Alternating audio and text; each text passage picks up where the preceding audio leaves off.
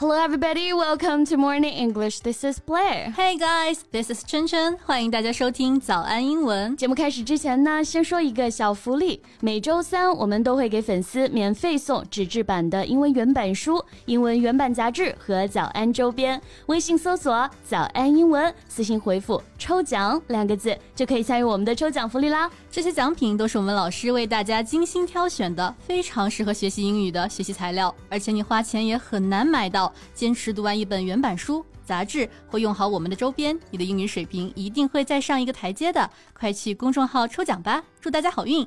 贝贝啊，你有听说过韩国最强小三吗？呃，没有啊，小三插足别人婚姻的第三者，这是个贬义词啊，怎么个强法呢？这是因为啊，他傍上的不是别人，是韩国仅次于三星的大财阀的总裁兼 CEO 崔泰元。The company was valued at an astonishing 1.3 trillion RMB，一点三万亿呀！Wow, that's super rich. Exactly. And this man loves his new girlfriend so much that he even abandoned his wife, whom he had married. for 27 years and had given birth To three children。为了小三抛弃了自己结婚二十七年的原配妻子啊，嗯、这就妥妥的渣男啊！那这小三不怕自己就是下一个被抛弃的吗？哎，这就是他的高明之处了吧？Uh 本来啊，亿万总裁离婚，大可以再找个更加年轻貌美的，对吧？嗯、但是他偏偏对这个小三死心塌地，甚至还将小三和前夫生的孩子视如己出。Well, now I understand why she's one of the kind. 我开始理解为什么被叫做最强小三了啊、嗯、！I No right？那不如今天的节目，我们就来和大家聊一聊这个韩国最强小三，顺便学习一些相关的表达吧。OK，那今天的所有内容都给大家整理好了文字版的笔记，欢迎大家到微信搜索“早安英文”，私信回复“笔记”两个字来领取我们的文字版笔记。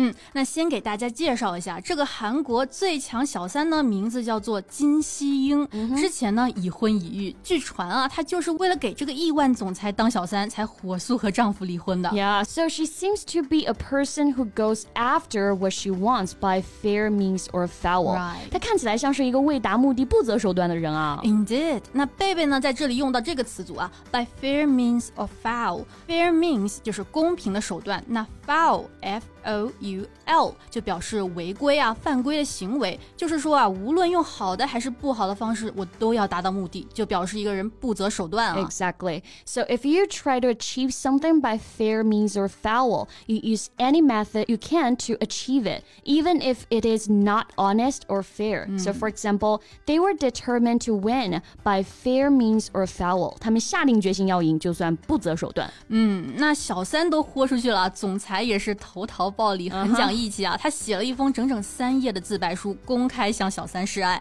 He made a confession that he had an extramarital affair with Kim. Right, extramarital affair 哎，就是婚外情。我们知道 marriage 婚姻嘛。那 marital 哎是形容词，表示婚姻的，而 extramarital 哎意思就是婚外的，like extramarital affairs 婚外情。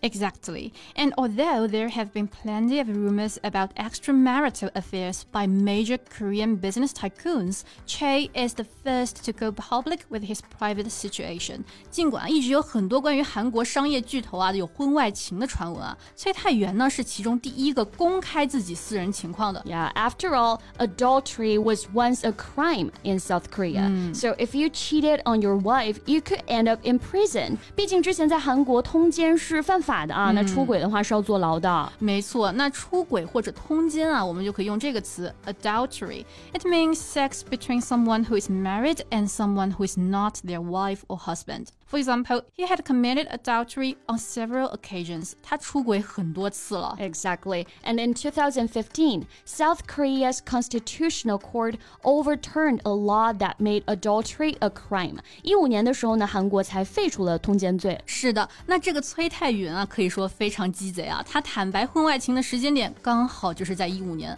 而且他还顺便承认说，是的，我们有一个孩子，一个已经有六岁的女儿。He admitted that he had a daughter being born out of wedlock six years ago. Yeah, Chey had a child out of wedlock. 崔泰元他有一个私生子啊，那 wedlock W E D L O C K 就是婚姻的意思。进入婚姻，我们可以说 enter into wedlock、嗯。那在这里的 out of wedlock 意思就是婚外的、私生的这个意思。A child out of wedlock，哎，就表示私生子。嗯，没错。And in Chey's confession, he is speaking like he's a good man who wants to protect a woman and a baby. But the truth is that he just cheated on his wife. True.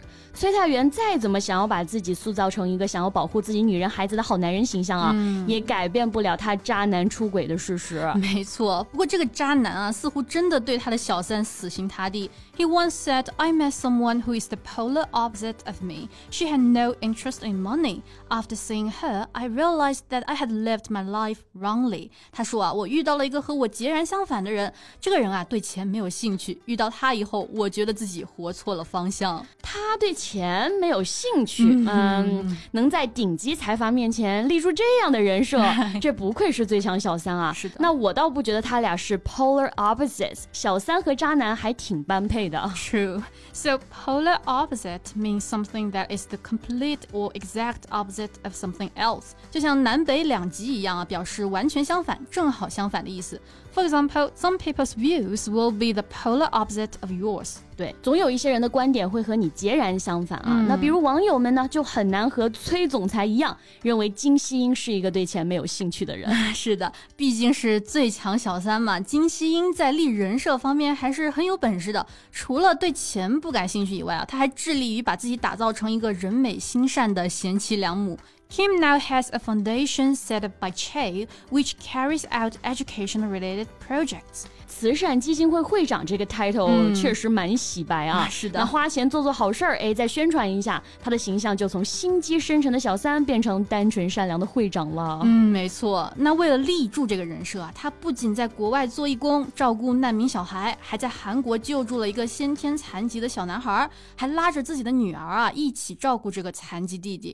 most importantly, she shared all the health updates of the kid on social media。这个居心也有点。太明显了，能看出来他作为一个小三确实很努力了。那如果是演戏的话呢，应该也能得够影后了吧？不过，哎，他也终究会一直背着小三的一个骂名。虽然他可能完全不在乎这些了。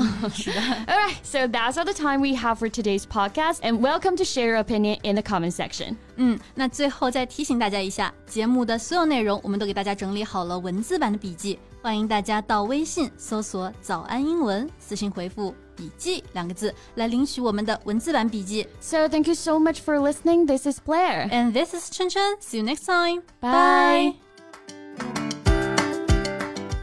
This podcast is from Morning English. 学口语就来早安英文。